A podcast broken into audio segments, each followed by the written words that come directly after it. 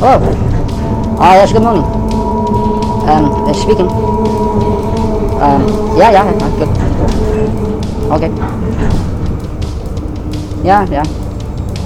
Uh, I don't know, no, I, I used to drive, um, a, a fleet of luxury cars for work, a fleet of them. Yeah, really? Oh, well, um, back in the 1986, I, uh, oh, who is this speaking to? Oh, you want to sell me a car? Huh, sorry. Oh, Hatch, sorry, sorry. I thought you rang me up to uh, quiz me on my, uh, no?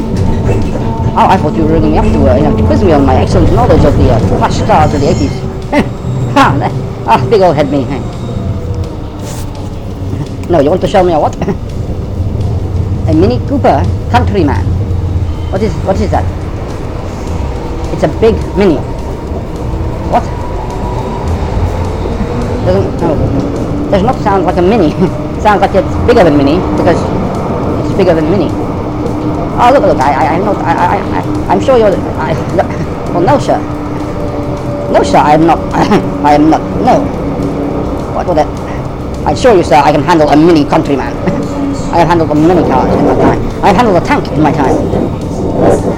Oh, good day to you too, mini countryman, small countryman. Goodbye, good day.